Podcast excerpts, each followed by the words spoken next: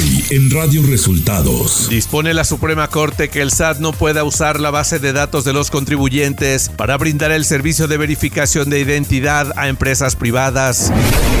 Un juez ordena de nuevo al Senado designar en periodo extraordinario a comisionado del INAI. El presidente López Obrador pide a manifestantes que protestan en la Suprema Corte no caer en provocaciones ni quemar imágenes de los ministros. Esto y más en las Este noticias de un hoy. resumen de noticias de Bienvenidos al resumen de noticias de Radio Resultados. Hoy es 30 de mayo y ya estamos listos para informarle Valeria Torices y Luis Ángel Marín. Quédese con nosotros, aquí están las noticias. La Mañanera. En la conferencia de prensa de este martes, el presidente Andrés Manuel López Obrador envió un mensaje a las personas del plantón frente a la Corte en protesta contra los ministros. Les pidió no caer en provocaciones y además no quemar imágenes de los ministros. que ellos no caigan en provocaciones y que mantengan su resistencia pacífica, que este, se manifiesten sin eh, violencia y diría sin violencia verbal.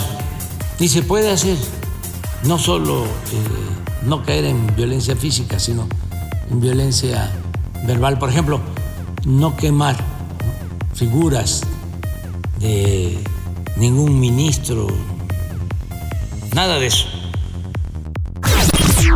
El subsecretario de Seguridad Pública, Luis Rodríguez Bucio, dio a conocer una lista de jueces que favorecen a delincuentes, en la que incluyó a la ministra presidenta Norma Piña en su calidad de presidenta del Consejo de la Judicatura. El 17 de mayo, tanto la ministra Piña como la magistrada Rolón desecharon una queja administrativa promovida en contra de la jueza Beatriz Eu- Eugenia Álvarez Rodríguez, quien ha sostenido criterios parciales que benefician a los cuatro presuntos responsables de la desaparición forzada de José Francisco N. La secretaria de Seguridad Pública y Protección Ciudadana, Rosa Isela Rodríguez, dio a conocer que se trabaja en la orden de aprehensión contra el sujeto que arrojó un perro a un caso hirviendo en Tecámac, Estado de México. Ya se abrió la carpeta de eh, investigación por estos hechos y se está trabajando en conseguir la orden de aprehensión contra el imputado. Decirles eh, que el delito es maltrato animal, por lo que podría alcanzar una pena de 3 a 6 años de prisión.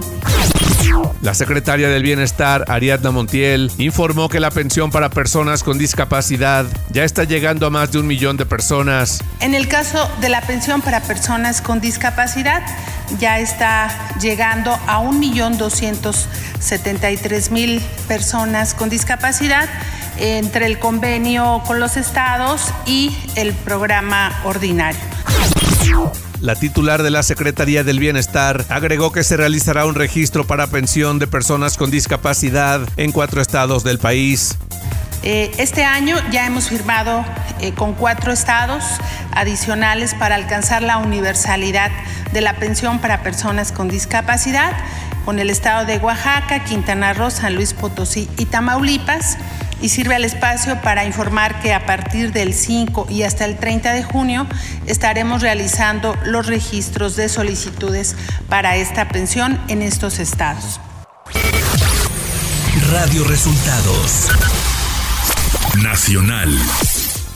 La Suprema Corte de Justicia de la Nación declaró este 29 de mayo inconstitucional que el SAT use su base de datos de los contribuyentes para brindar el servicio de verificación de identidad a empresas privadas, es decir, realizar la verificación de identidad de particulares y evitar se dé a conocer información personal sin el consentimiento de sus titulares y sin un fin legal legítimo, porque esto vulnera el derecho de autodeterminación informativa. Un juez federal ordenó al Senado de la República convocar a un periodo extraordinario para elegir a un nuevo comisionado del Instituto Nacional de Transparencia, Acceso a la Información y Protección de Datos Personales, INAI. La jueza federal del Juzgado 17 de Distrito en materia administrativa en la Ciudad de México, Celina Angélica Quintero Rico, indicó que la Junta de Coordinación Política del Senado cuenta con tres días luego de la notificación para elegir a los perfiles de los cuales se elegirá al comisionado. El SAT use su base de datos de los contribuyentes para brindar el servicio de verificación de identidad a empresas privadas. El Gabinete de Seguridad, encabezado por los titulares de Seguridad Ciudadana, Defensa Nacional y Marina, comparecerá este martes ante la Comisión Bicameral para la Evaluación y Seguimiento de la Fuerza Armada Permanente en Seguridad Pública, a fin de rendir su primer informe semestral de actividades en la materia. Así lo confirmó el senador morenista Ricardo Monreal, presidente de la referida comisión, al precisar que dicho encuentro será de carácter confidencial por la naturaleza de la información que entregarán los funcionarios. El gobierno de México publicó este 29 de mayo en el Diario Oficial de la Federación el decreto que oficializa la suspensión de derechos para ocupar un cargo público en caso de ser prófugo de la justicia, tener sentencia por violencia familiar, sexual o de género, así como por incumplir con pensión alimenticia. Un juez federal ordenó dejar sin efecto la orden de aprehensión librada contra la exsecretaria de Desarrollo Social, Rosario Robles, por su presunta responsabilidad en los delitos de delincuencia organizada y operaciones con recursos de procedencia ilícita. El dirigente de Movimiento Ciudadano, Dante Delgado, reiteró que su partido no se va a unir a Alianza Va por México, conformada por PAN, PRI, PRD, para las elecciones presidenciales de 2024, y aseguró que su partido elegirá a su propio candidato el 5 de diciembre de este año. Economía. De acuerdo con la encuesta nacional de ocupación y empleo del INEGI, en el primer trimestre de 2023, el mercado laboral mexicano registró una tasa de desempleo de 2.7%. Es la tasa más baja desde 2005, año en que iniciaron los registros. Al cierre del primer trimestre había 1.6 millones de personas desocupadas, señaló el INEGI. 142.773 personas se sumaron a una actividad económica en el primer trimestre de 2023 para sumar 58.49 millones de trabajadores en la economía mexicana. Clima. Este día se registrarán lluvias puntuales fuertes acompañadas de descargas eléctricas, rachas de viento y posible caída de granizo en Chiapas, Campeche, Yucatán y Quintana Roo. Ciudad de México.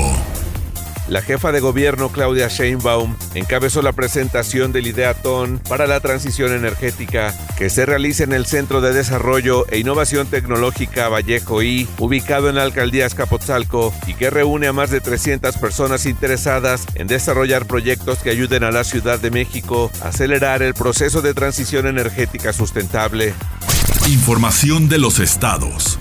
Un enfrentamiento entre policías de Fuerza Civil de Nuevo León y presuntos delincuentes dejó como saldo a 10 civiles muertos y al menos 4 policías heridos la tarde de este lunes. Los hechos ocurrieron sobre la autopista Monterrey-Laredo, en el municipio de Ciénega de Flores. El secretario de Seguridad Pública de Nuevo León, Gerardo Palacios Pamanes, confirmó en su cuenta de Twitter que los uniformados realizaban recorridos de vigilancia y fueron blanco de un ataque a balazos por civiles que viajaban en varios vehículos blindados.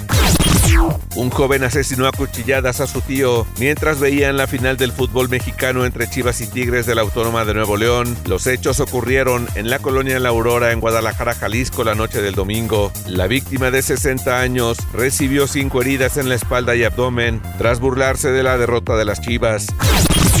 Vecinos del fraccionamiento Villa de las Flores en Villahermosa, Tabasco, rescataron a un menor de 8 años que se encontraba encadenado en una silla luego de escuchar los gritos de auxilio del menor, quien traía cadenas en sus manos y cuello. Además no tenía agua ni comida, solo le habían dejado papel de baño y una cubeta. Los vecinos rompieron el candado de la puerta para entrar y liberar al menor, quien relató que lo habían dejado solo en casa desde temprano. Una mujer que dejó de alimentar a su hija de solo 11 meses de edad, la cual falleció por desnutrición, fue encontrada culpable de homicidio agravado por razón de parentesco, informó la Fiscalía General del Estado de Sinaloa, por lo que fue condenada a 20 años de prisión. Radio Resultados. Internacional. Elementos de la policía de Florida reportaron este lunes 29 de mayo un tiroteo con un saldo de al menos nueve personas heridas. A través de redes sociales, usuarios compartieron videos del tiroteo en los que se ve a los ciudadanos correr desesperados luego de escuchar los disparos. El secretario de Estado de Estados Unidos, Anthony Blinken, declaró este lunes que su gobierno consideraría restricciones de visas contra funcionarios y otros ciudadanos de Uganda por lo que considera abusos de los derechos humanos, después de que el país africano promulgara una ley contra la homosexualidad que permite castigar a los infractores hasta con pena de muerte. El Ministerio de Defensa de Japón advirtió este lunes que destruirá cualquier misil norcoreano que entre en su territorio después de que Pyongyang notificara al país sus planes de lanzar un satélite entre el 31 de mayo y el 11 de junio. Tomaremos medidas destructivas contra los misiles balísticos y de otro tipo que se confirme que aterrizan en nuestro territorio, dijo el Ministerio de Defensa de Japón en un comunicado. Deportes. El equipo Rayados de Monterrey hizo oficial la llegada de Fernando Tan Ortiz como técnico del equipo para el Apertura 2023 de la Liga MX y la League Scope 2023, torneo que se jugará ante clubes de la MLS. Fernando Tan Ortiz había renunciado a la dirección técnica del América luego de perder en la semifinal ante Chivas. La Comisión de Desarrollo Urbano del Congreso de Nuevo León aprobó por unanimidad la concesión por 45 años, prorrogables otros 15, de un inmueble propiedad del gobierno del estado ubicado en la colonia Regina para la construcción del nuevo estadio universitario, que será la casa de los Tigres de la Autónoma de Nuevo León, actuales campeones del fútbol mexicano. Y hasta aquí las noticias en el resumen de Radio Resultados. Hemos informado para ustedes Valeria Torices y Luis Ángel Marín.